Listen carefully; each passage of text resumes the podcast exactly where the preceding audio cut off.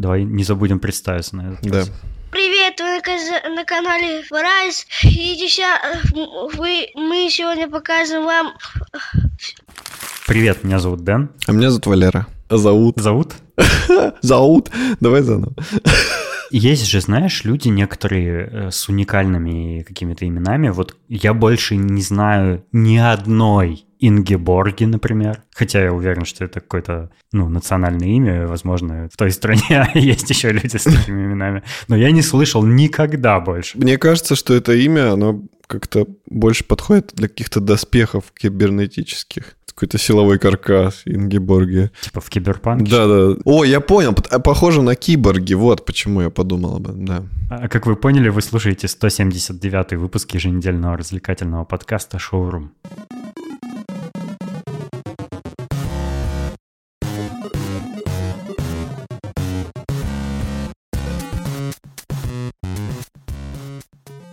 Я не могу не начать его с того, что незадолго до выпуска я увидел, что Салават постригся. У него такие роскошные были волосы, просто львиная А грива где ты увидел? в Инстаграме. А скинь Там сторис. Как скинуть сторис? скриншот. Ну ладно, скину. Салават, у тебя, я процитирую классиков Ильфа и Петрова, «Батюшка, где же ваши локоны?» У тебя были такие чудесные волосы. Я всегда смотрел и думал, хочется подойти и запустить в них руку. Но сейчас... Ну ты же тоже так делал сам. Я, я тебя лично сам обревал однажды. Ну да, но просто, видишь, я не ожидал такого поворота событий. Он как, знаешь, как золотокудрый Аполлон. А сейчас он постригся и Татарский Аполлон. татарский Аполлон. Но он сам это прокомментировал как подготовку к лету. А, я думал, к армии. Видимо,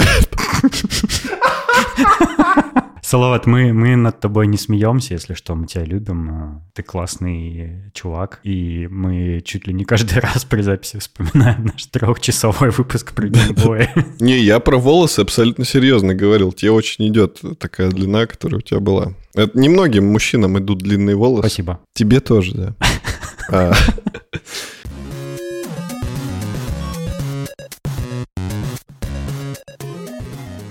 наконец-то открыл мотосезон. Ну, наконец-то. Это почти до июня дотянул. А что ты терпел? Я не терпел, а как оказалось, я балбес. Потому что я думаю, у меня все нормально. Я в прошлом году мыл цепь, я в прошлом году там все сделал, аккумулятор новый поставил. А потом в этом году подхожу к мотику, уже весна, как бы можно кататься. Я вижу, что цепь вся грязная, на ней прям налипли куски грязи какой-то мерзкой.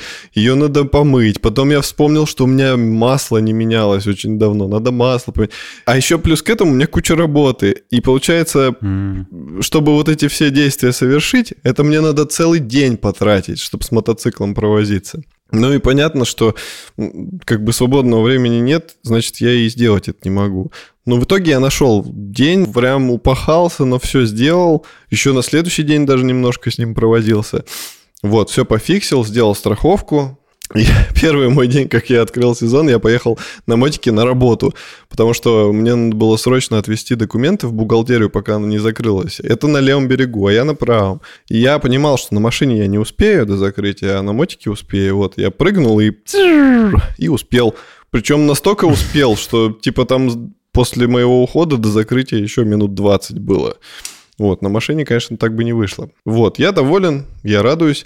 И, как следствие, есть небольшая история про человеческую доброту или отзывчивость, как это можно сказать. А, У меня на мотоцикле, с, как бы, когда он пришел с Японии, не было подножек для заднего пассажира. На тот момент это меня не очень заботило, потому что я был одухотворен как бы, покупкой мотоцикла, думаю, быстрее, быстрее, быстрее, быстрее. И когда мотик пришел, я думаю, господи, мотик, мотик, мотик, начал кататься. Но потом в какой-то момент я понял, что я же хочу и Наташу катать, а подножек нет. И э, я спрашивал в магазине, они такие, ну, типа, какой пришел, такой и пришел.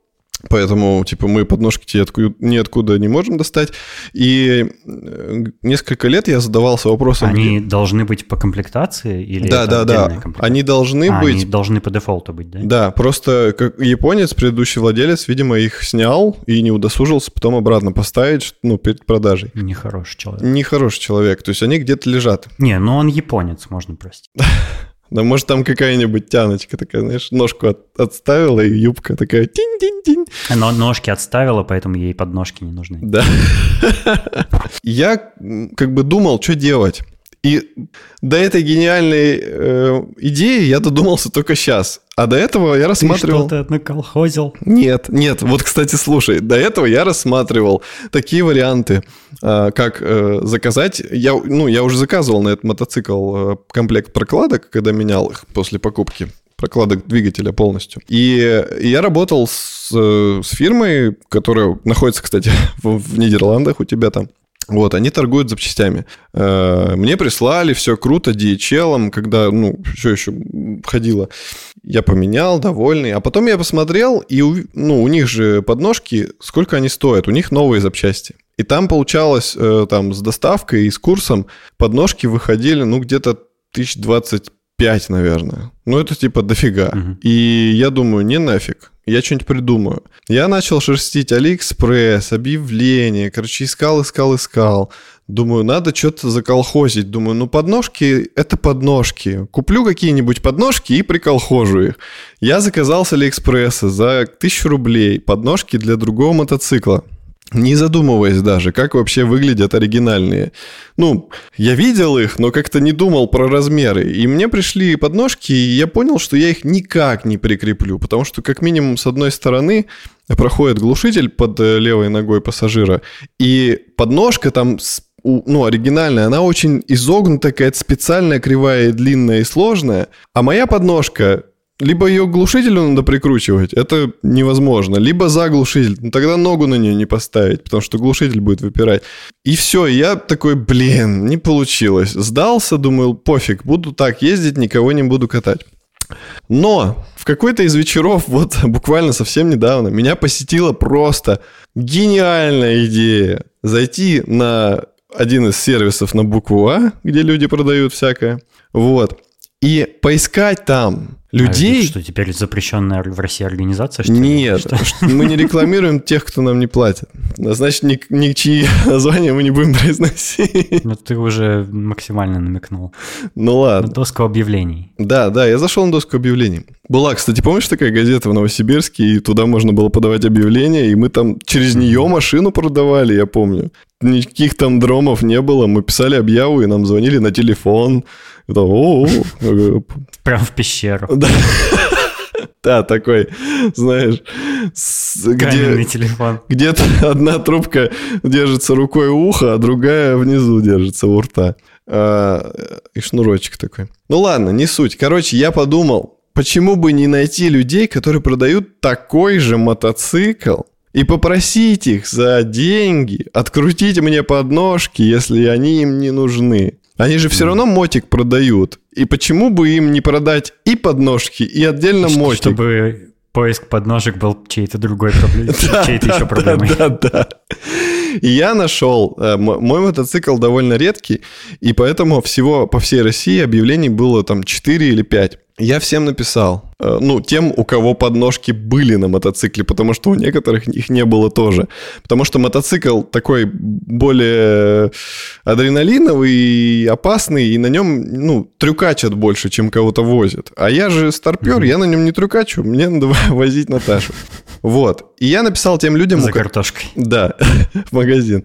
На рынок, на рынок. И я написал, э, говорю, здравствуйте, вот э, у меня такая проблема есть. Мне нужны подножки. Не могли бы вы за деньги, там мы обсудим, нормальные деньги, ни копейки, э, не могли бы вы мне открутить ваши подножки и, и продать? Ну, типа, что вам, жалко, что ли? И двое прочитали, ничего не ответили. У двоих был телефон указан только для связи. Через Авито нельзя было. Я их добавил в телефонную книгу, в WhatsApp им написал. А один прочитал, не ответил, второй даже не прочитал. И еще одному человеку я написал, он не прочитал и не ответил. На следующий день я повторил свою попытку. Один из тех, кто не отвечал, ответил, сказал, что нет, сорян, не буду делать. Я говорю, ну ладно, дело ваше. Другой опять прочитал и опять не ответил. То есть это ниже его достоинства было. Через WhatsApp там один. Ну, может, у него не было под рукой хорошей механической клавиатуры, чтобы написать сообщение. Так это же WhatsApp, через телефон. Ну, Знаешь, к андроидам можно подключить. Ну, кстати, да. Вот. И, короче, из всех этих людей все меня отбрили. Одному я написал даже у кого подножек не было, я его спросил. подозрительная история про человеческую доброту. Подожди, подожди, сейчас все будет. А, У одного не было подножек. Я спросил, а есть ли подножки? Он сказал, нет. То есть он, у него тоже мотик был изначально без подножек. А у другого не было подножек на мотике, но в объявлении было написано, что задние подножки есть. И он их тоже продаст вместе с мотиком. Я ему пишу, чувак, ну у тебя они даже уже сняты. Ну продай их мне. Ну никто не будет просить тебя эти подножки найти. Он такой, не-не, не хочу типа нарушать комплектность. Я говорю, окей. И Ну, потом... Что makes sense, правда? Ну да, да. Ну, мы же меня любим, мы хотим, чтобы я победил. Поэтому... Да, мы, мы в этой истории на твоей стороне, конечно. Вот. Потом я еще одному чуваку написал э, в Казань, и он ответил, да, типа подножки продам там за 400 тысяч вместе с... А, мотоцикл в подарок. И смайлики. Я такой, «М, шутник. Кажется, шутник detected. Я ему пишу, я говорю, ну, а если серьезно? Он такой, ну, не хочу нарушать комплектность, типа, вот мне там покупатели должны приехать в воскресенье смотреть мотик, типа, не-не-не. Я говорю, ну, э, спасибо хотя бы, что... Я, кстати, всем, кто мне ответил, я их всех поблагодарил, потому что, я говорю, многие просто не отвечают, поэтому я говорю, спасибо, что вы мне хотя бы ответили. И как бы, ну, люди, у них сердце таяло после этого. Они мне писали, там, спрашивали, типа, такие, ну ладно, забирай просто так подножки вместе с мотоциклом. Раз ты такой добрый. Ну, короче, они после этого смягчались немного. Вот, и в итоге, ну, мы с парнем с этим разговорились, который мне как бы отказал из Казани. Я ему рассказал всю историю, почему так, что я вот уже многим написал. Это, ну, короче, ему прям как-то так... Ты решил надавить на. Да, да, да, надавил ему на слезу. Он говорит, ну, типа, вот, не могу. Я говорю, ну ладно, удачи вам с продажей мотоцикла, типа, да, все, до свидания, до свидания. Проходит три часа, и он такой пишет, ну вот, если, типа, продавать, то за сколько? Я говорю, ну вот за столько. Ну, назвал, конечно, цену намного меньше, чем э, новые кол- ко- ко- колодки. Новые подножки бы стоили из Нидерландов в половину где-то. Я говорю, вот, типа, там от 10 до 13 тысяч я готов заплатить. Потому что я говорю, как бы... Ну, когда так говоришь, значит 13, а не 10, конечно. В этот момент, знаешь, я потом понял, что как-то странно я написал. Надо было написать 10 там и поторговаться. Ну, я написал почему-то 10-13, естественно, он выбрал 13 в итоге. Но я просто был занят, я как раз в этот момент возился с э, цепью. Умеешь торговаться, молодец. На рынке не пропадешь, когда повезешь туда Наташу с подножками. Короче, он мне написал, я говорю, ну вот за столько. Он такой, ну, слушай, типа, вот в воскресенье, если мотик у меня не купят, типа, ладно уж, выручу тебя. Я такой, о, класс, класс, класс, класс. Думаю, блин, хоть бы никто не купил у него мотик. воскресенье, а, воскресенье ему пишу, не отвечает. В понедельник пишу, я говорю, ну чё, чё? Он говорит, забрали мотик, но другой. И смайлик. Я такой, да блин, шутник. У меня-то там как бы эмоции, я волнуюсь. Я говорю, ну и что, подножки? Он, да, все, типа, все я снимаю, делаю объявление, там, через Авито доставку. Я говорю, слава тебе, Господи, как хорошо. Ну и, и все, как бы, там, несколько дней он еще тянул. В итоге все, сделал объявление, я купил, он отправил, и я его опять тепло поблагодарил, и он, видимо, как-то уже почувствовал какое-то духовное единство, потому что после этого он мне начал показывать э, Казань, такой, смотри, вот у нас цирк, вот он знаменитый вообще. Он мне прям видео присылал в WhatsApp, такой, типа, а вот сейчас я проезжаю мимо нашего Кремля, смотри, типа, вот Кремль, вот у нас погода сейчас такая, и он мне просто где-то час после этого присылал фотки, видео про Казань, как у них там классно, я говорю, я в курсе, да, типа, мечтаю побывать, здорово там и он еще присылал потом после этого, ну, я посмотрел, как бы, и уже перестал ему отвечать, потому что, ну, что я могу сказать? Ну, круто. Вот. К чему это все? То есть люди некоторые просто, они даже не удосуживаются тебе ответить. Ты же, ну, я пишу, я не как быдло там написал, типа, э, давай по одножке, ёп. Я нормально, дружелюбно написал, типа, вот ситуация, пожалуйста, здравствуйте, до свидания. И человеку даже трудно написать просто «нет». То есть они читают и плюют на тебя. Но ты же прочитал, ну три буквы напиши, нет там или да. Как, где, где вежливость? И меня это очень расстроило да, на самом да, деле. Да, написать даже еще проще. Да, да, на один пункт, на одно телодвижение. Обидно, вот, что люди как бы, ну, невежливые. Хотя, ну, это же их выгода. По сути, большинство из них могли сверх продажи своего ну, мотоцикла ну, подожди, заработать история, 13 тысяч рублей. История про доброту, а не про нехороших людей. Ну да. Так вот, в этой ситуации я рад, что есть все-таки люди, да, ну, как бы там корыстные цели, но все равно он же пошел навстречу мне в этой ситуации и сделал это, и еще и вежливый в итоге оказался, и про Казань мне показал всякое. То есть я, я доволен, э, что все так вышло. Приятно, спасибо ему большое. Надо ему сказать, что у меня есть подкаст, пусть послушает этот выпуск. Пришли ему в WhatsApp потом ссылочку. Да-да-да. Э, ссылку на YouTube, нас же, нас же вроде как там без VPN нигде не послушаешь. Да-да, на YouTube, на YouTube. Вот Блин, такая вот история. что, учитывая нашу недоступность, у нас все еще столько прослушиваний. Нас не самые, не самые технически отсталые люди, видимо, слушают. Да мне кажется, что уже бабушки даже знают, что такое VPN. Мне кажется, знаешь, там а, есть вот эти, мне часто кладут бумажки, типа, мастер Андрей, там, приду, починю ваш компьютер, там... Установлю VPN. Установлю, да, вот скоро они будут писать, установлю VPN, типа, и там, знаешь, это чтоб вот вы могли там в Инстаграм заходить, будет пояснение для всяких там пожилых людей или кто не разбирается. Вот, такие вот дела. Ну, для наших бабушек с VPN, которые нас слушают, мы напомним, что у нас есть чат в Телеграме, в который мы вас приглашаем и готовы обсудить ваши заготовки на осень, э, саженцы и все, что вы хотите. Поэтому заходите к нам в чат в Телеграме, собака Шоурум подкаст. Да, и мы очень хотим увидеть ваше видео, где вы посынкуете. Бум! Да.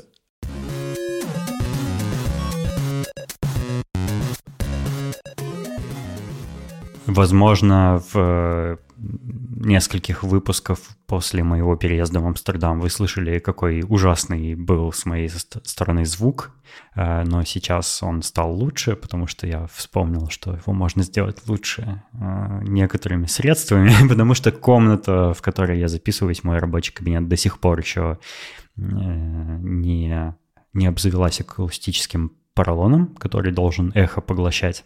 Эхо все еще есть, но вы его не слышите, потому что я его убираю на постобработке. Но мой рабочий кабинет, моя домашняя студия уже почти готова, э, потому что я наконец-то выбрал себе монитор, и это был сложный выбор и неоднозначный очень, но я хотел, хотел бы рассказать, э, что я в итоге выбрал. У меня выбор стоял между двумя моделями, между дисплеем Apple Studio Display, который вот не так давно э, компания показала, который 5К, без HDR, без э, поддержки высо- э, высокой частоты обновления, но с хорошей цветопередачей, с поддержкой цвета цветового профиля Display P3, там все, ну, короче, все, что мне нужно было, но без вот этих плюшек, типа никакого HDR, никакого, никаких 120 Гц, там ничего такого. Вот. И другой вариант э, это телевизор LG C2. Это, конечно, неожиданно. И самое смешное, что, ну, слушатели не знают, но я думал, что Дэн купил монитор. И когда он его называл телевизором, я думал, ну это он так шутит. А на самом деле он купил телевизор. Я просто уже запутался, ты мне скидывал разные варианты, там это, это, вот такие бывают. Я сам искал. Ну, мне было интересно, какие вообще можно купить сейчас именно мониторы. Я уже их так много видел, и Дэн такой, я купил вот это. Я думаю, ну если он доволен, значит все хорошо. И, и ты стал называть его телевизором, я думаю, ну Дэн купил монитор, называет телевизором, потому что он большой. А потом ты говоришь, что это правда, телевизор, и я такой, йо, чувак, ничего себе. Да, это правда телевизор. А, почему я вообще рассматривал в качестве монитора? На, на, начну с этого. Телевизор. Слушай, попахивает консольщиком. Вот ты плавно скатываешь. Ты уже Да, купил да, не монитор, Мне кажется, у меня а уже где-то вот в, в углу кабинета начала образовываться PlayStation сама с собой. Там как бы... а, Молекулы слепляют. Попахивает PlayStation уже дома. Проветривай. Дело в том, что... Дело в том, что а, до этого я уже купил себе телевизор LG, только модели C1 э, в комнату, в гостиную, где я подключил к ней Apple TV, там всякое такое, Nintendo Switch, ну и я, я всякий развлекательный контент на нем смотрю. И мне очень-очень-очень понравилось качество картинки, которое этот телевизор выдает, потому что этот телевизор э, OLED, то есть у него супер контрастность, у него супер глубокий черный цвет. Он очень яркий, прям у него очень хорошая яркость. Он поддерживает HDR, причем не так, как э, всякие мониторы, типа так, э, для того, чтобы шильдик HDR э, на коробку налепить, чтобы это было как бы маркетинговым преимуществом. Нет, он по-настоящему умеет отображать HDR полноценно. У него, короче, очень правильная цветопередача, то есть у него вот все параметры, отвечающие за качество картинки, просто на высоте. И я к нему пробовал подключать э, MacBook, пробовал подключать ПК, и я как бы посмотрел, как все выглядит на вот большом 55-дюймовом телевизоре у меня в гостиной. Ну, качество картинки фантастическое. И я как бы после этого смотрю на все остальные дисплеи и такой, блин, я хочу, чтобы все остальные дисплеи тоже были вот такого качества офигенного. Ну, только не такого здорового, конечно, размера. Вот. И я начал э, как бы изучать эту тему, вообще какие бывают OLED-мониторы, потому что вот мне после этого показалось, что брать не OLED, как бы уже смысла нет. Когда ты уже увидел OLED, э, назад пути нет. Четыре сразу строки. Молодец. Я похваляю твой поэтический дар. И я обнаружил, что вообще OLED-мониторов мало. Их, ну, просто мало кто делает, потому что они очень дорогие. Вот почему-то именно в виде мониторов OLED э, технология, но очень дорогая. Они прям вот, не знаю, там 2000 долларов, короче, стоят. Ну, я имею в виду хорошего качества мониторы, вот где-то столько стоят и выше. Хотя, до казалось бы, это же самое, ну, это одна из важнейших штук, которая нужна, допустим, геймерам или кто работает в дизайне, например, чтобы черный был истинно черный, без всяких там подсветов и э, переливаний. Ну, типа, это важная опция, которая сейчас всем нужна, и, типа, по идее, OLED надо делать во всех современных мониторах, типа, а не в каких-то там... э, ну, ты понял. Ну да, я, я думаю, рано или поздно в итоге к этому придут, и все будет OLED. ну или там какие-нибудь э, эти QLED, там уже что-то придумали еще более крутое, типа, ну, я думаю, да, рано или поздно мы, мы все переключимся. Ну, у нас раньше были там CRT-мониторы, да, такие гробы стояли на столах, но сейчас уже у всех плоские, там, кроме любителей, там, не знаю, ретро-гейминга как- как- какого-нибудь.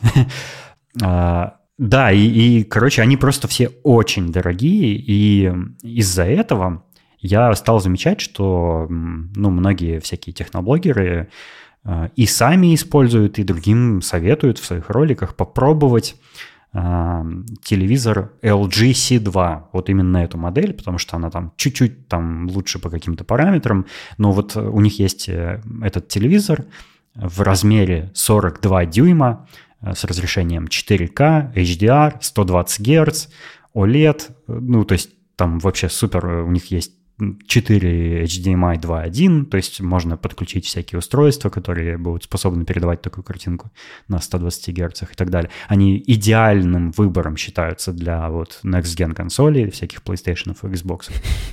И, ну, все их очень хвалят и сравнивают даже со всякими профессиональными мониторами. Говорят, ну, по цветопередаче, там, по вообще по всем параметрам, типа, они великолепны. А, Единственный, как бы, минус в том, что не бывает этого телевизора меньше, чем 42 дюйма. А 42 — это, как бы, довольно здоровая хреновина такая. Вот, ну, которая вот прям в данный момент перед, перед моим лицом стоит. Ну, и... чуть меньше, чем в два раза, чем у нас были мониторы. Я сейчас на свой смотрю, и он для меня огромный. Я не представляю, что бы было, если бы тут 42 стоял. Ну, вот да. Эм, и я как бы сравнивал, взвешивал всякие плюсы и минусы, все, даже таблицу составил. Как Классика. Бы, со, со списком параметров, да, и э, сравнил, кто отвечает большим моим требованиям. Ну и это оказался LG OLED C2. И я еще э, на, ну, в магазине, где я его купил, я увидел, что на него акция, скидка в размере 300 евро. И Нормас. я подумал, блин, ну вся судьба просто как бы сама мне подталкивает меня к покупке его. А, ну и я его купил, и вот я им пользуюсь уже, не знаю, сколько, недели полторы, да, или сколько? Ну да, неделю, наверное. Ну да, вот где-то неделю, может, пользуюсь. А, и я хочу рассказать о своих впечатлениях. Давай. Um, я прослушал, он 4К? 4К, да. Ага. А, мне для работы над дизайном всяким нужно, чтобы очень много было рабочего пространства. Поэтому дисплеи, ну, мне нужны, ну, минимум 4К. И это вот самый минимум. Э, вот мой телевизор — это самый минимум по разрешению, которое мне требовалось. Конечно, я был бы рад, если бы он был там 5К, 6К, 8К и так далее. Не уверен, что мои, какие-либо из моих компьютеров потянули бы это, конечно, но 4К окей, типа это еще терпимо. Э, учитывая, что я 4К эти использую на самом деле как Full HD, потому что на моем MacBook я использую масштабирование, ну, двухкратное логическое масштабирование, то есть э, у меня как бы интерфейс и вся операционная система рендерится в логически в Full HD, а физически в 4К. То есть э, каждому пикселю логическому соответствует 4 физических. По, ну, 2 по горизонтали, 2 по вертикали. И таким образом интерфейсы все становятся такие, ну, ретиновые, четкие, плавные, красивые, тексты везде плавные и так далее. Но учитывая, что этот телевизор 42-дюймовый, на нем все выглядит крупновато, мягко говоря. А, а если не мягко говоря, то капец какое все огромное. Ну вот если, если такое масштабирование установить. Но э, меня это пугало, э, когда... Меня бы это пугало, когда у меня был вот предыдущий мой рабочий стол в Новосибирске, который был глубиной всего 60 5, по-моему, сантиметров, то есть довольно, довольно неглубокий. Ну, вот этот икеевский линмон, по-моему, называется стол или что-то такое, двухметровой ширины и небольшой глубины почему-то. Но теперь у меня стол глубиной 80 сантиметров, на нем очень много пространства, можно все что угодно на нем уместить, и 180 сантиметров шириной. И я этот телевизор поставил прям вот в самый-самый дальний край стола, то есть он прям вот э, чуть ли не падая с края стола стоит. И э, расстояние э, от, от моих глаз до телевизора довольно, ну, такое нормальное. Расстояние от меня, от моих глаз, получается, до телевизора ну, наверное, такое же, как ширина стола, учитывая, что я сижу не на границе стола, а чуть дальше, а телевизор стоит не на границе, а чуть ближе. Ну, понимаешь, да? То есть ну, примерно 80 сантиметров, наверное, так и выйдет. И я привык, то есть я с этого расстояния пиксели не вижу, учитывая, что, ну, они у него большие, учитывая его диагональ. Но я не вижу пиксели, то есть для меня картинка выглядит довольно-таки ретиновой. И я привык к этому, и, ну, я просто наслаждаюсь вот этой цветопередачей и качеством изображения, потому что это очень важно, когда ты с какой-то графикой работаешь. Ну и просто у меня теперь куча места на рабочем столе, где я могу там все уместить, и э, я счастлив. Круто. Э, мы, у, нас, у нас как раз с нашим слушателем Салаватом в Твиттере разразился спор, который я уже потер, потому что он довольно бессмысленный оказался, но там как бы главное, главный аргумент Салавата был в том, что ретиновость, так называемая, дисплея, ну вот которую Apple продвигает, и Apple все свои дисплеи везде делает ретиновыми, это э, определенный порог э, в плотности пикселей, когда э, человеческий глаз не может уже физически различать отдельные пиксели. И таким образом картинка становится суперплат... суперплав... суперплав... Ну да, кстати, в случае с Apple Суперплавно. суперплатным тоже становится, да. Картинка становится суперплавной, потому что, ну, для человеческого глаза она становится чуть ли не векторной, короче, пиксели ты уже не видишь. И я не помню, какой точно там порог, что-то 250 точек на дюйм или 300 точек на дюйм, что-то такое, что-то около того, я уже не помню. Но, конечно, э, вот этот LG C2, он этому требованию не отвечает, потому что, э, ну, потому что очень большая диагональ. Однако, когда ты вот, например, ноутбук используешь, ты к ноутбуку гораздо ближе сидишь, чем я сижу сейчас к телевизору. И, ну, учитывая э, дальность моего э, дисплея сейчас, мне кажется, что, ну, вполне он как бы практически ретиновый. Э, я, не использую, как я уже в чате в нашем обсуждал там с, с, с ребятами, с нашими постоянными слушателями, с гиками, я не использую масштабирование в операционных системах, которое не является ро- ровно двухкратным, потому что ну, кто- кто-то это замечает, кто-то не замечает. Я замечаю, когда линии э, разные в интерфейсе там, или в дизайнах, над которыми ты работаешь, они немножко размазаны. Потому что если ты используешь не двухкратное масштабирование, это значит одному пикселю равняется, ну, например, полтора пикселя а не два. И я вижу, что один, а, ну, а, одна, один из рядов пикселей или там строк пикселей, он не полностью, например, черный в случае с черной линией. Ну, короче, я это замечаю, я это всегда вижу, меня это очень раздражает. Я хочу, чтобы интерфейс были всегда 100% четкие, и поэтому двухкратное масштабирование – это прям вот must-have. Я думаю, если бы был там у меня какой-нибудь 8К телевизор, то я, может быть, трехкратное масштабирование использовал. Ну, такого пока macOS не поддерживает. Э, поэтому как бы вот э, именно критерий ретиновости в моем случае, ну не то, что не актуален, он как бы актуален, но на мой взгляд он соблюдается э, более-менее. То есть, да, телевизор, конечно, у него пиксели прям вообще размером с кулак, но учитывая, что он далеко и что, ну, на самом деле не такие уж они и крупные, учитывая, что это 4К, то есть они у него относительно мелкие все-таки, э, мне, мне нравится. То есть э, качество картинки, прям я очень доволен качеством картинки. Мне э, остается только вот привыкать как бы э, к эргономике, потому что он все-таки больше, чем все мониторы, которые когда-либо у меня были. А, однако вот э, еще один есть аргумент, однако э, у меня нет такой проблемы, что мне приходится головой мотать во все стороны, чтобы там наблюдать за своим курсором и все такое. Нет, э, весь, весь мой экран этого телевизора помещается в поле моего зрения, и мне достаточно двигать только глазами. Я не понимаю этой проблемы. Он не настолько здоровенный, чтобы мне прям голову приходилось поворачивать. Нет, ну, это ну, все, отрежу, короче. Теперь расскажу не об эргономике, а о том, ну, об использовании.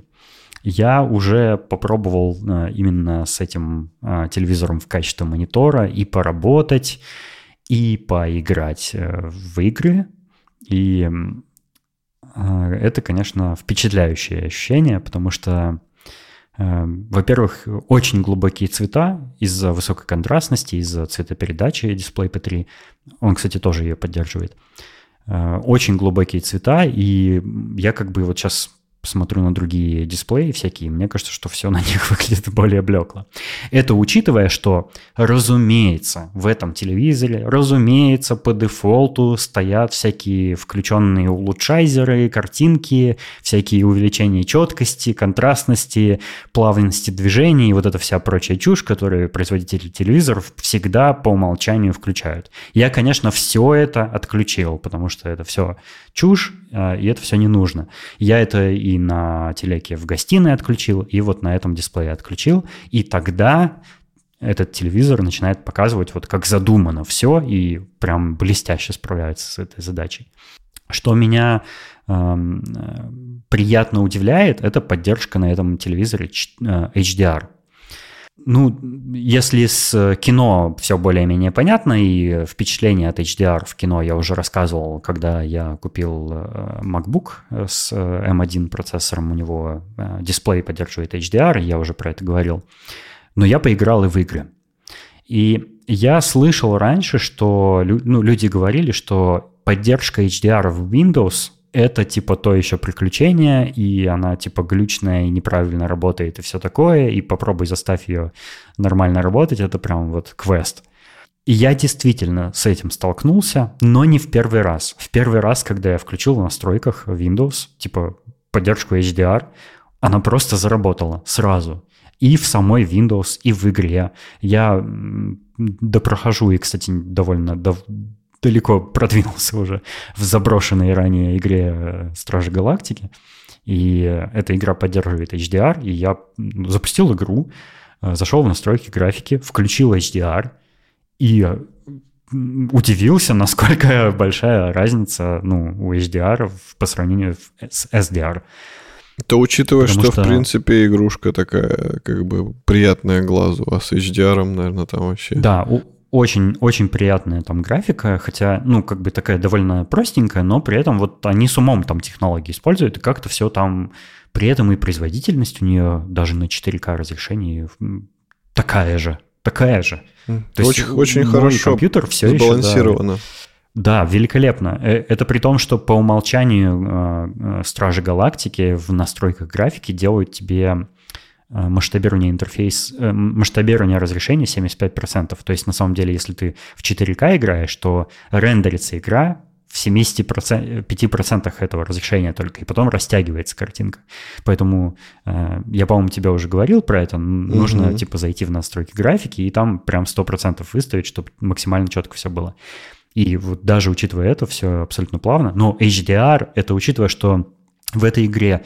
Ты часто ползаешь по каким-то пещерам, по космическим кораблям, где какая-то такая полутьма может быть, э, ну, вообще в игровой сцене, и какой-нибудь очень яркий источник света. Там какое-нибудь солнце появляется, какое-то откуда-нибудь вылазишь, или э, просто, ну, лампочки где-то горят какие-то.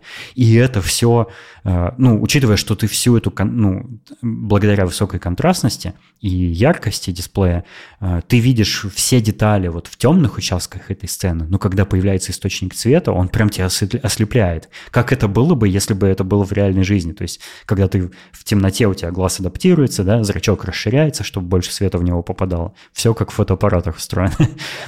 И появляется яркий источник света, и ты слепнешь, потому что слишком много света попадает в твой расширенный зрачок. Вот. И это вот прям работает в HDR, и это, конечно, впечатляет. А, почему проблемы я испытал? Потому что когда я второй раз запустил эту игру, HDR там внезапно сломался.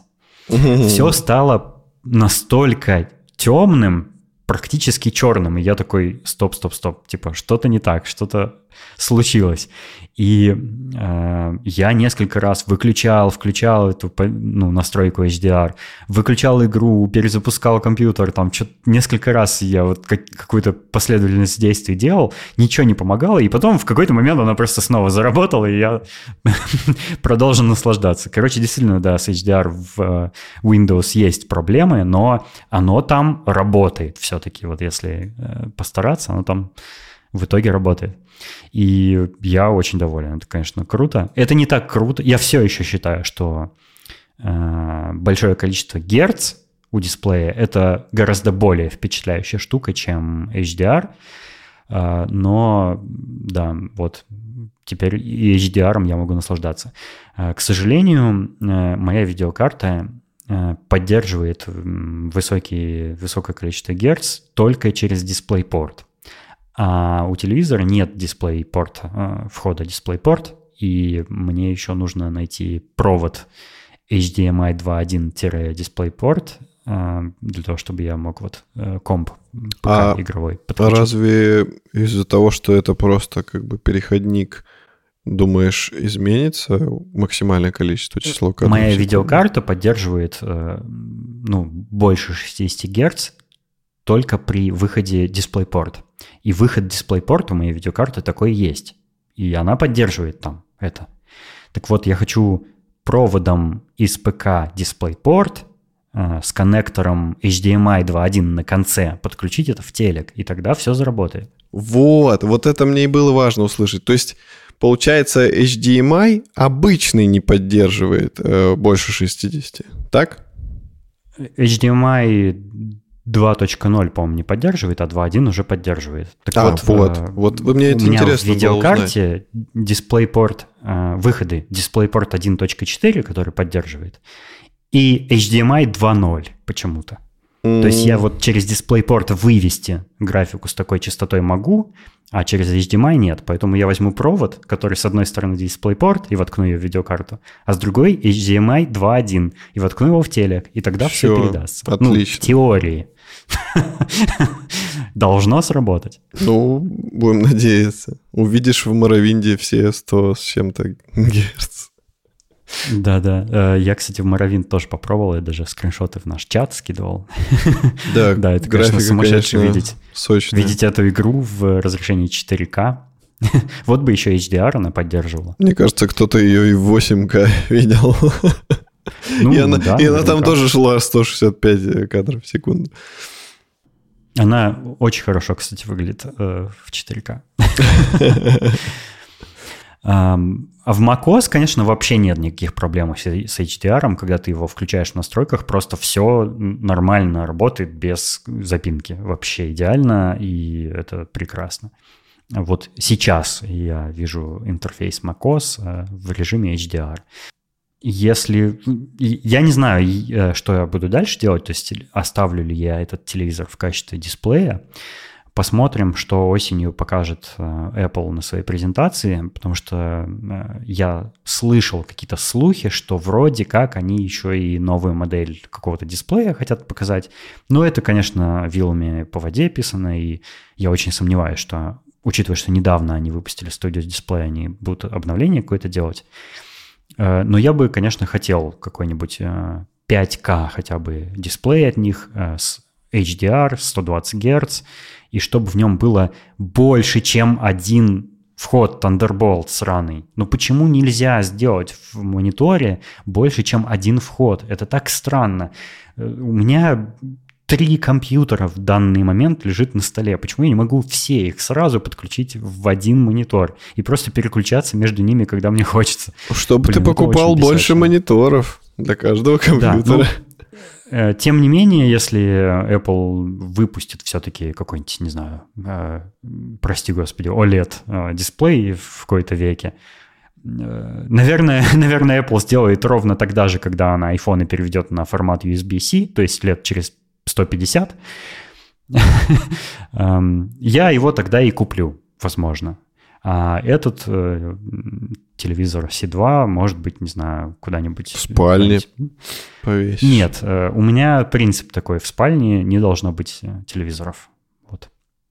Наверное, продам. Поэтому буду держать вас в курсе, но скажу, что если у вас вот такие же проблемы, то я советую присмотреться к именно этому телевизору. Э, я именно эту модель, именно этой марки выбрал не просто, а потому что я пересмотрел все обзоры всех улят телевизоров на свете, и этот лучший. Класс, я рад, что ты а, нашел наконец-то себе какое-то окно в этот мир приключений. А, немного продолжая тему гейминга, я, кстати, добавлю, что я с удивлением недавно обнаружил, что в Нидерландах э, многие провайдеры блокируют сервера э, Rockstar Social Club. И поэтому многие игроки в GTA Online, в Red Dead Redemption Online и в прочие всякие онлайн-игры Rockstar испытывают проблемы, потому что ну, эти игры просто не работают э, в онлайн-режимах. Вообще ну, просто не работают, и все. Я не знаю, с чем связана эта проблема. Я пытался гуглить, э, но все ответы, которые я нахожу, они на голландском, и очень сложно каждый, каждый пост на форуме отдельно переводить э, в онлайн-переводчики, который э, не всегда разговорную речь, перемешанную с терминами, верно переводят. Короче, Я не понял причину этой проблемы, но я нашел ее решение. я установил VPN, и все заработало. Это очень странно. Класс. Я думаю, возможно, проблема в том, что э, американская компания Rockstar как-то недостаточно правильно со- соблюдает политику GDPR, то есть э, обращение с пользовательскими приватными данными, и, возможно, они там не сделали какие-то эм, не соблюли какие-то условия, например, там возможность э, запросить свои данные своего аккаунта, скачать полностью, или там возможность э, удалить данные своего ка- аккаунта с серверов компании. И поэтому э, какие-то европейские страны, возможно, блокируют это именно их сервера, чтобы не нарушались э, права э, европейских граждан. Но точно, это моя догадка, точно я не знаю, в чем проблема.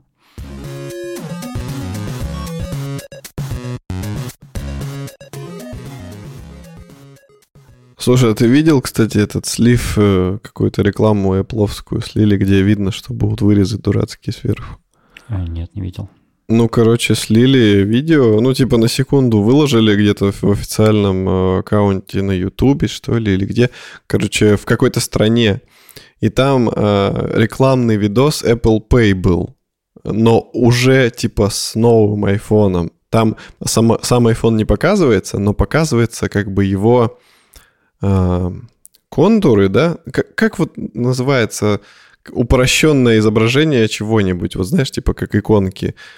Ну, когда ее упрощают чисто до линий, до силуэта. силуэт. Ну да, вот, короче, там показывается только силуэт, ну, прямоугольник получается, да, и сверху э, две дырки. Одна круглая, другая немножко продолговатая такая. А, так это я давно уже во, сли- во сливах всяких видел. Не, я ну, просто, про это даже говорил. я просто не верил. Ну, типа сли- сливы до сливы, а тут получается прям... Сливы в пос- за последние лет пять, наверное, все, все э, оказываются правдой. Ну, конечно, я не знаю, не, рас- не расстроился, как не, ну это это назвать. намного лучше, чем э, огромный. вот этот, ну, Лучше, лучше, лучше, но я почему-то ожидал от Apple большего. Ну, типа, знаешь, чтобы она была там минимальная. нарушат вот. законы физики. Ну, ну да, чтобы она была минимальная, не знаю, какая-нибудь, либо какая-нибудь такая... Ну, почему-то вот эта асимметрия, я понимаю, сейчас там модно, это, наверное, как-то необычно и инновационно выглядит, но по мне так вот эта асимметрия, она меня злит, мне не нравится. Вот было идеально, вот он черный, идеально бровь со всех Было сторон. идеально. Ты теперь хвалишь монобровь эту? Нет, я имею в виду, что если ее рассматривать как геометрический объект, то есть она вся ровная, нету никакой асимметрии. А здесь получается вот а, мне не нравится. Ну, я рад, что они убрали бровь, но я не рад, что такой ценой. Мне, знаешь, мне нравится а, решение, там, я не помню, ну, на, Red, на Redmi точно я видел, что там получается как будто такая небольшая капелька свисает сверху. И она симметрична, она по центру. Но а это как маленький ночь. Почему? Ю? Она маленькая, считай, ее и нет. Проблема в том, что они так сделать не могут, потому что у, у какого-нибудь Redmi одна камера, а у Apple там три элемента. Ну Один, да. э, который проецирует инфракрасное излучение для Face ID, другой камера для Face ID, а третий камера для селфи. Вот. И поэтому они просто не могут капельку сделать одну, им надо такую продолговатую кляксу делать вот, ну, в идеале. Ну, короче, я... А еще динамик, кстати. Кстати, ди- динамик, видимо, над дисплеем будет, и мне вот это не нравится, когда динамик практически на границе устройства, на углу М. прям. Вот это дурацкая хрень. Он же будет, в него будет забиваться еще хлеще всякая фигня, потому что он углом будет тереться, от, ну, от ткань в кармане, например, и ворс будет вот туда. Короче, я думаю, так и будет. Э, Ну, мы увидим это в сентябре, наверное, или когда. Ну да. А вот у них было еще несколько каких-то спешл-ивентов, на которых они показывали там HomePod, по-моему, что-то там еще какие-то такие дополнительные типа устройства. Вот э, Apple TV, новая модель. Вот мне кажется, что виртуальная реальность они на чем-то таком должны показывать. М, Но я ну- не знаю, никто ничего не знает. Просто поговаривают, что наступает эпоха отказа вообще от смартфона как такового. То есть все будет переноситься э, в дополненную реальность, и ты, допустим, там с какой-нибудь... э, Ну, как вот Google Glass, типа они все пытались внедрить, будет такая же, только нормальная, работающая тема, э, именно по Apple. И вся, все взаимодействия, они будут как бы через нее проецироваться. Я от э, разных экспертов тех, технологических слышал, ну, в, в их постах и э, в подкастах всяких мнение, что то, что представит Apple для VR, это будет не как э, типа Oculus, а как скорее как Microsoft HoloLens. И что оно будет очень дорого стоить, и что у него не будет э, какого-то типа игрового применения, что это будет вот устройство как HoloLens для там архитекторов, медиков, всякого такого. Так что я бы на твоем месте варежку немножко призакрыл. Нет, так а я, я тебе наоборот и говорю, что очки... Я сейчас именно про очки AR говорю, а не VR. А AR это как раз вот э, то, про что ты рассказал. Именно... Ну, есть э, просто консюмерские очки, вот типа как Spectacles от Snap, э, которые могут записывать вообще просто то, что ты видишь, и, и публиковать в Snapchat. Ну, это прикольно. Это так, штука, у которой, которая была у моих знакомых, например. Они- э, Ее можно было купить, ее можно даже сейчас, по-моему, купить. А вот эта штука, она будет, скорее всего, ну, не будет продаваться обычным смертным. М. Поэтому, ну, как Ну, бы ладно. интересно, что они там сделают, но мне кажется, что что-то не для нас, короче. Как, как знаешь, про дисплей XDR за 6 тысяч долларов. что-то не для нас. А теперь мы поговорим про то, что для нас. У нас есть Boosty и Patreon, и там вы можете для нас сделать э, благотворительные пожертвования в виде подписки. Э, там мы пугли, пу- публикуем. Пугли-кугли. Там мы публикуем всякий дополнительный контент, видео, фотки, небольшие зарисовки нашей жизни. Вот, поэтому подписывайтесь. Просто небольшие зарисовки акварелью. Да. Подписывайтесь, поддержите нас э, ради контента или ради вашей доброты душевной.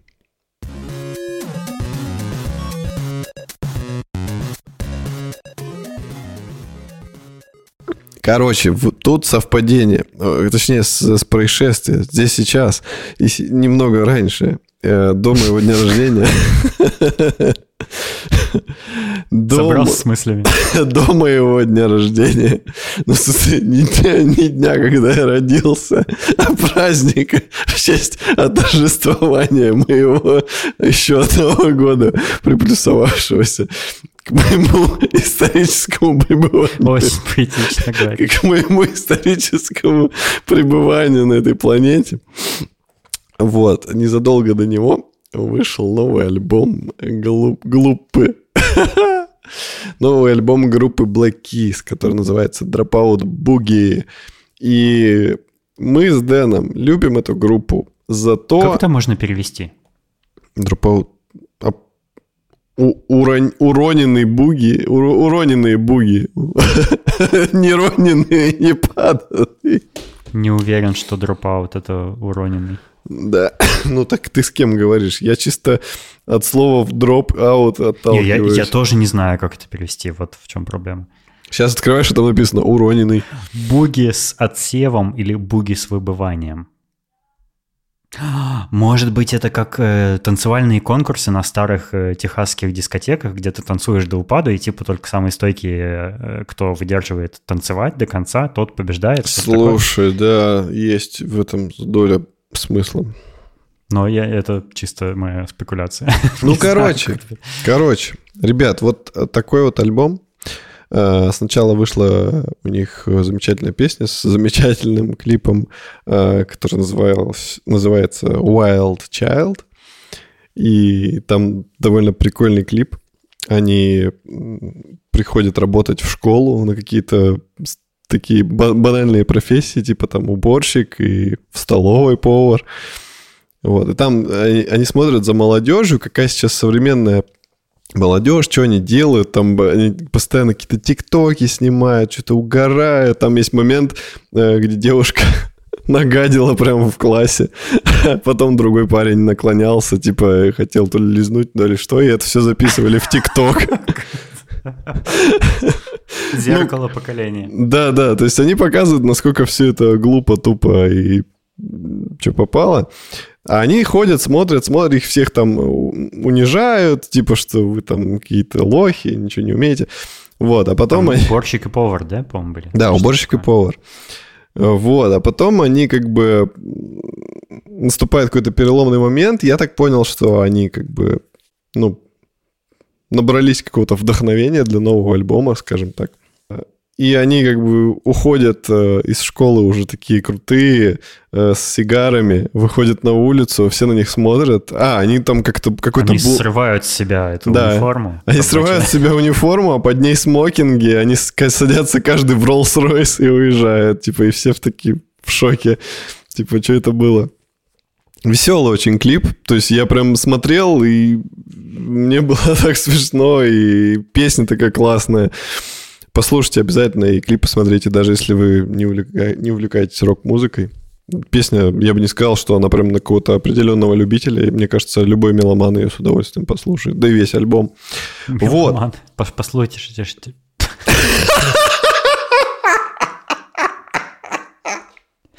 Меломан, ты так говоришь, типа, послушайте шлягер. Меломаны. Вышла пластинка замечательного вокально-инструментального ансамбля. Черные клавиши. Черные ключи. Клавиши. Ключи. Keys, это Black Keys. Ключи, это... ну это же я говорю, а не ты. А, все. Я не могу воспринимать шутки в данный момент. Я всерьез был востребован, возмущен. Ну, это как Nine Inch Nails 9-дюймовые ногти, например. Гвозди. Ногти. Ногти и ключи. Ногти. Ты не понимаешь в музыке. Все, хорошо, ногти и ключи. Короче, я долго не мог э, послушать, потому что как-то не складывались обстоятельства. Но потом я все-таки послушал. Даже и... я несколько раз на репите прослушал этот альбом для тебя, хотя, по, по моим ощущениям, ты ждал его больше меня. Я послушал, и ребята, вот они, у них стабильно качественный материал. Я не знаю, как они это делают, но они молодцы, они очень стараются. Я смотрел про них и документалку небольшую на Ютубе, и всякие видео там с, с звукозаписи, их оборудование. А, где они живут, номера их страхованием. Просто документалка на Ютубе, это звучит как я провел свое исследование, знаешь. Типа, почитал треды в Твиттере. Документалка. Не, ну на самом деле, я неправильно выразился. Там был типа сюжет какого-то журнала, в котором они давали интервью, рассказывали про как бы свои истоки. В принципе, группа очень интересная. Она начиналась э, в подвале. Они первые два альбома записали в подвале у одного из участников. В принципе, вся группа из двух участников состоит. Прям как... Э, Urban Госп... Psychopaths. White, да, и White Stripes. Э, они записывались... Какие еще White Stripes? Кто это вообще? Да. Вот Urban Psychopaths Ну да, знаю. да. Они записывались в подвале на многодорожечный микрофон, на какой-то э, магнитофон, извините. Многодорожечный магнитофон. И на один микрофон. То есть они там первые свои два альбома записали да. Как бы отсутствие 50 микрофонов не помешало ребятам Да, в этом месте я должен э, постыдиться, что я все отмазываюсь постоянными покупками оборудования для студии. Ребята захотели и сделали. Вот, я большое им уважение э, за это. Они очень стараются, они делают классный контент. Они... Прошлый их альбом, оказывается, я не, ну, не помню, ты знаешь или нет, что прошлый их альбом, это на самом деле их, не их песни были, это они собирали какие-то алдовые э, произведения, старинные еще, и как бы записали альбом в своем исполнении какой-то классики, такой прям блюзовой. Шарились там по каким-то... Ремейки. Да, ремейки. Шарились как по каким-то... Да, шарились да, шарились по каким-то старым деревням, там э, общались со старыми блюзменами. То есть ребята серьезно подходят к музыке. Э, если посмотреть, допустим, на сетап э, их солиста-гитариста Дэна Авербаха, у него просто 500 тысяч комбиков, которые там как-то особыми микрофонами снято, там друг друга подключены, куча педалек, куча каких-то преампов, усилителей. Короче, охренеть просто. Человек наруливает звук, вот который он хочет, чтобы был звук такой в э, песне. Они уникальны, они стараются делать классное звучание, которое э, не было до этого. То есть благодаря комбинации каких-то интересных э, решений в плане оборудования. И, господи, вот этот альбом, он просто потрясающий, потому что я, знаешь, что почувствовал? Вот э, мы с тобой вроде не старые, ну, как бы старые, но не очень. Но мы уже начали ощущать вот это, знаешь, типа желание э, какой-то размеренности, спокойствия. Нет. Так вот, э, понимаешь, вот момент, когда ты уже, знаешь, не такой прям э, молодой, не подросток, когда у тебя куча энергии, ты готов на все движники двигать, а ты уже, знаешь, немножко Я хочешь... до сих пор так себя чувствую, кстати. Ладно, хорошо. Я один, значит, такой. Короче, хочешь уже, знаешь, чего-то такого плавненького, сильно много не можешь как бы отрабатывать э, движники. Хочется в какой-то момент уже остановиться и передохнуть. И вот этот альбом... Присесть на лавочку. Да-да-да.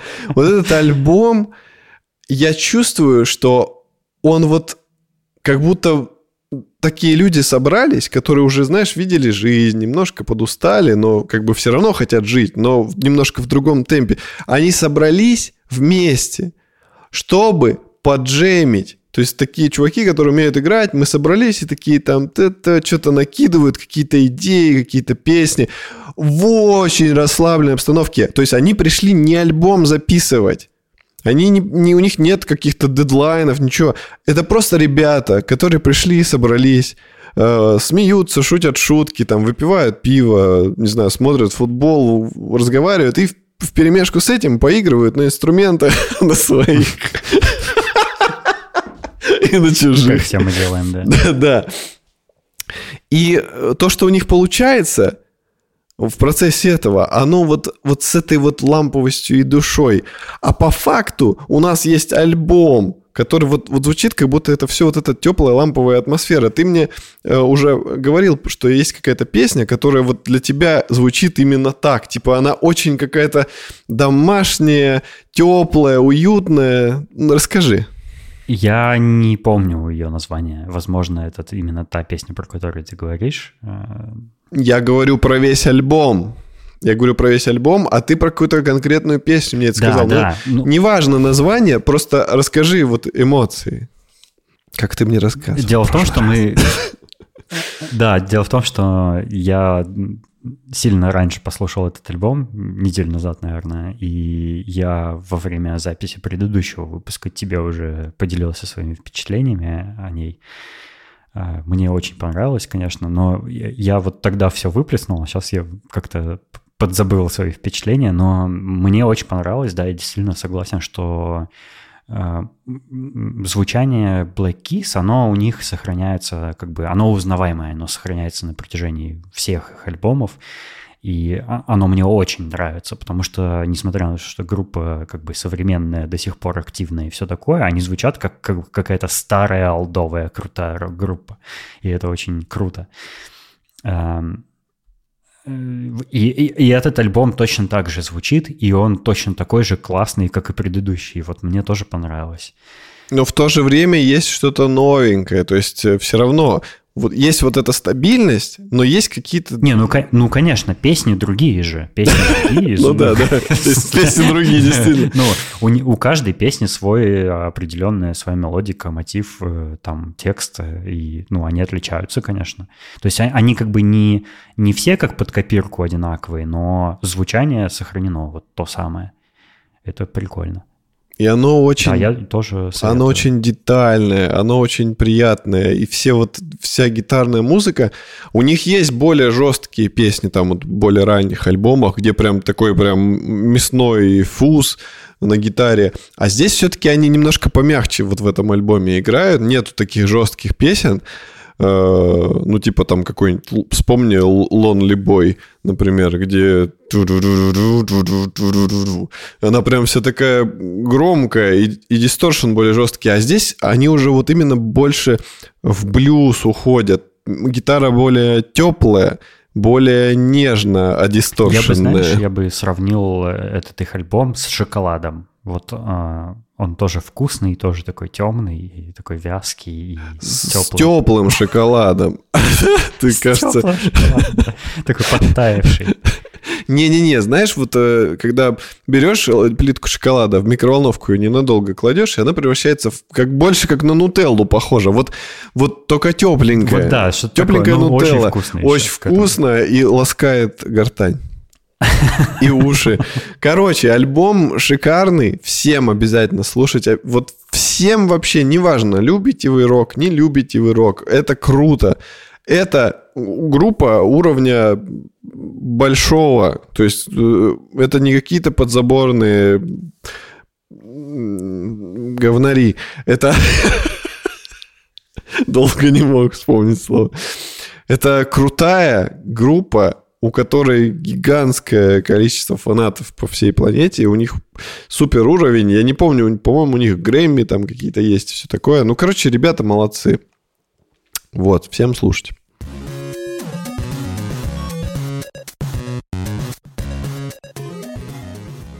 А, Я в прошлом выпуске насоветовал э, столько всего, что посмотреть. Ну, мы насоветовали с Валероном, чего посмотреть, что в этом я, наверное, не буду настолько растягивать кинорубрику нашу. И я Давай. только скажу, что я наслаждаюсь а, сериалом, который выходит на Apple TV+, а, под названием Prehistoric Planet, доисторическая планета. А, Это сериал о дикой природе, но вместо животных там динозавры. Класс. Этот сериал делает BBC для Apple TV+. Э, Там закадровый голос — это Дэвид Аттенбор. Ну, он там и живьем появляется немножко. А, В русской озвучке Дэвида Аттенбора заменяет Николай Дроздов. А, Я, кстати, понял, что я не могу смотреть озвучкой Дроздова этот сериал, потому что, ну, его манера у меня ассоциируется с э, передачей «В мире животных». Ну, у него определенная такая очень колоритная манера э, речи. И когда он рассказывает, как маленький динозавр вылупился из своего яйца, я сразу начинаю смеяться. Когда Дэвид Аттенбора это говорит, ну, в принципе, так же, как э, добрый дедушка какой-то, ну, у меня как бы, я, я нормально и серьезно это воспринимаю, поэтому смотрю на английском языке. Советую, прикольная штука. Э, Там динозавры очень, э, очень реалистично изображены. Так реалистично, что как будто это просто видеосъемка. И насколько я слышал, э, я читал даже статью о том, как именно они воспроизводили внешний вид динозавров. Они делают это прям по-научному, максимально ну, достоверно и точно. Ну и вообще это, что, что может быть круче сериала о дикой природе с динозаврами? Это же прям вау, охренеть. Всем смотреть советую. Круто.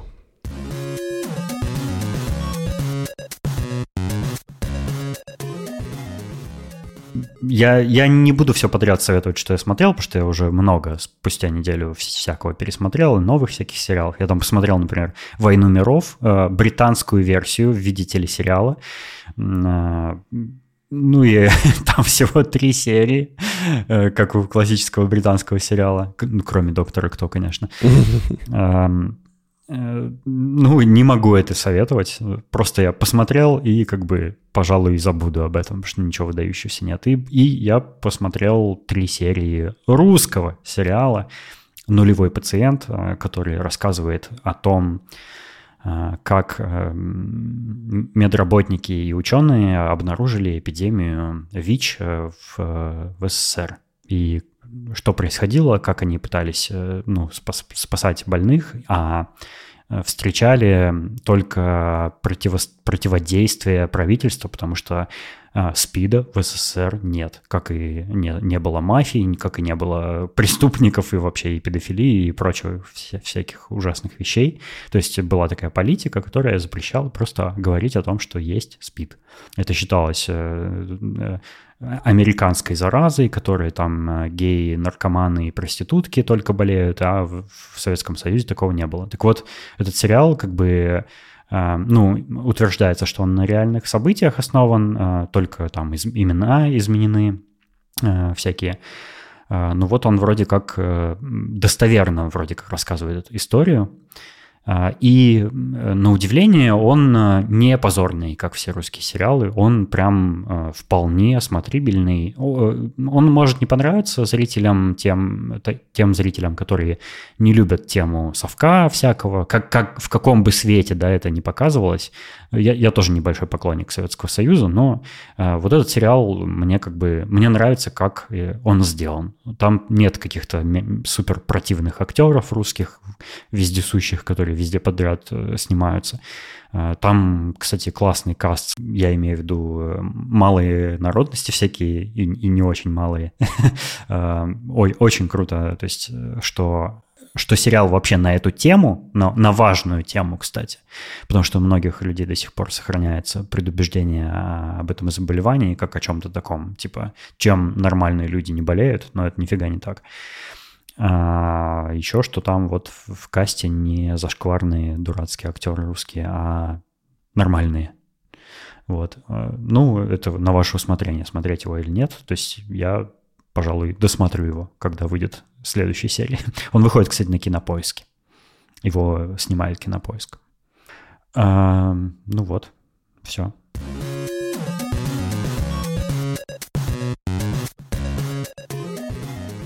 А я досмотрел «Лунного рыцаря».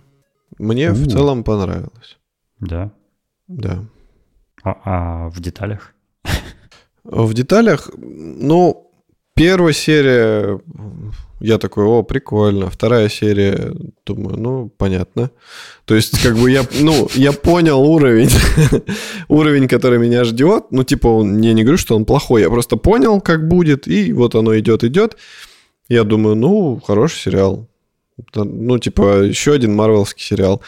И потом, предпоследняя серия, я такой сижу, ой-ой-ой-ой-ой, и она такая была эмоциональная, я не знаю почему, ну, типа, я смотрел абсолютно в трезвом рассудке, то есть там ничего такого, я... Зачем я это говорю? это для тебя, наверное, больше. Я сижу, и там как бы разыгрывается драма, и я прям знаешь, загрузился, немножко как-то даже вот давить, э, комок в горле какой-то подошел. То есть я прям...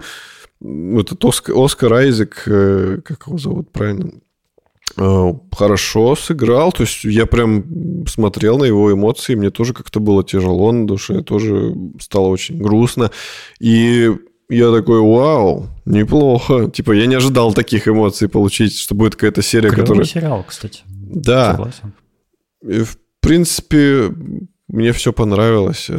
Но, блин, конечно, делать бегемотиху, вот по, типа они взяли из Мадагаскара бегемотиху. Понимаешь? То есть я почему-то, я вот когда ее увидел, я такой, сейчас она заговорит писклявым голосом и будет вести себя как бегемотиха из Мадагаскара. Бау! И они сделали именно так. Ну, типа, чуваки. Э, знаешь, мне, мне кажется, вот э, в любом очень классном каком-нибудь э, кино должен быть обязательно какой-нибудь хотя бы маленький-маленький зашкварчик для того, чтобы mm-hmm. было что зрителям обсуждать после просмотра. Потому что если это просто идеальный сериал, то все такие «О, круто!» и все. И Слушай, разговоры закончились. Но вот в чем фишка. Ну, я так Инстаграм полистал. Э, я думаю, что людей, которым это не понравилось, их единицы. Типа вот, по, да, поэтому как бы... А, заш... а может, они просто хотели детскую аудиторию тоже завоевать? Ну, там довольно жесткие моменты есть для детей. Я думаю, что это какой-нибудь 16 плюс-то точно там рейтинг, наверное, стоит.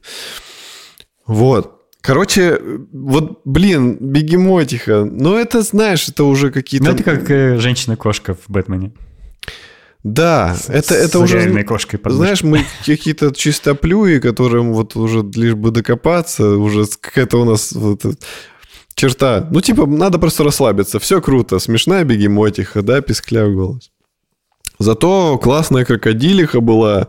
И этот э, Хонсу мне тоже понравился, именно что вот у него такая черепушка. И, если что, бегемо, бегемотика и крокодиль, Если что, бегемотиха и крокодилиха там присутствуют, потому что сериал про древний египетский сеттинг, и там вот боги в виде этих зверюшек присутствуют. Ну да. Если не смотрели, посмотрите. Короче, классно. В целом мне понравилось. И я вот только не понял одного. Вот этот актер, э, который играл Антона, по-моему, его звали, который на лошади там скакал.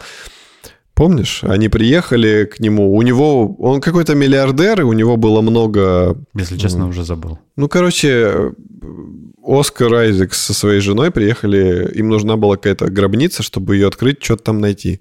И они приехали Антон к миллиардеру... Да, они приехали к миллиардеру, который, типа, покупает всякие вот эти реликвии, и они с ним знакомы, и вот попросили пойти посмотреть этот могильничек. Угу. Этот актер, в общем, он погиб к сожалению, э, в этом году или в прошлом. И говорили типа, что вроде как у него роль не кончилась вот на том, что показали. И мне вот интересно, они... Зарисуют. Не-не-не, посмотри, я, мне что интересно, они, они могли переснять вот этот момент, чтобы убрать его из каста. Они же его вроде как убили, он бросил в него вот этот э, свой лунный бумеранг когда тот на лошади скакал, и он упал. Актера, кстати, зовут Гаспар Улиель. Да, я... Причем Гаспар с буквой «Д» на конце, Гаспар. Такой фран француз какой-то. Он, да, он да. француз, он очень популярный актер во Франции, э, и большая Был. любовь, э, большая любовь многих э, лиц прекрасного пола. То есть он считается Я думаю, обоих секси. прекрасных полов. Ну да. Короче, э, мне вот интересно, он, по-моему, в дальнейшем он был, должен был бы играть либо злодея, либо какого-то... Ну, короче, какие-то еще суперспособности. По-моему, что-то я такое читал. То есть он был каким-то героем, который появится в дальнейшем и будет там либо противостоять, либо наоборот на его стороне будет. И мне интересно, они вот этот кусок, где они его убили, они потом пересняли, когда он погиб? Или так и было по фильму, но типа он бы потом появился каким-то способом. Понял? Понял, не знаю. Ну Интересно. вот. Может быть, кто-нибудь слушатель знает, поэтому напишите нам в чате. У нас есть чат в Телеграме, где у нас много э, людей общается на тему нашего подкаста, ну и на разные другие темы. Мы все дружная семья, можем обсудить любой вопрос, дать друг другу совет или леща. А, да, заходите к нам в чат и предлагайте ваши варианты перевода нового альбома группы The Black Keys, вот потому что, например, Google Translate предлагает выпадающие буги-вуги. Выпадающие, это знаешь, это в доме престарелых у стариков э, на дискотеке выпадающие буги-вуги. Давайте придумаем свое нормальное, приличное название для этого альбома э, у нас в чате.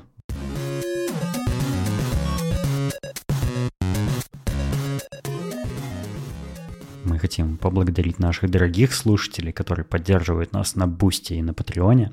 Это Аида Садыкова, Сергей МакГриб, Максим Леус, Сереня Завьялов. Отлично.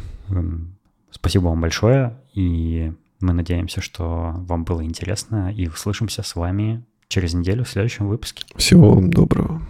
Пока.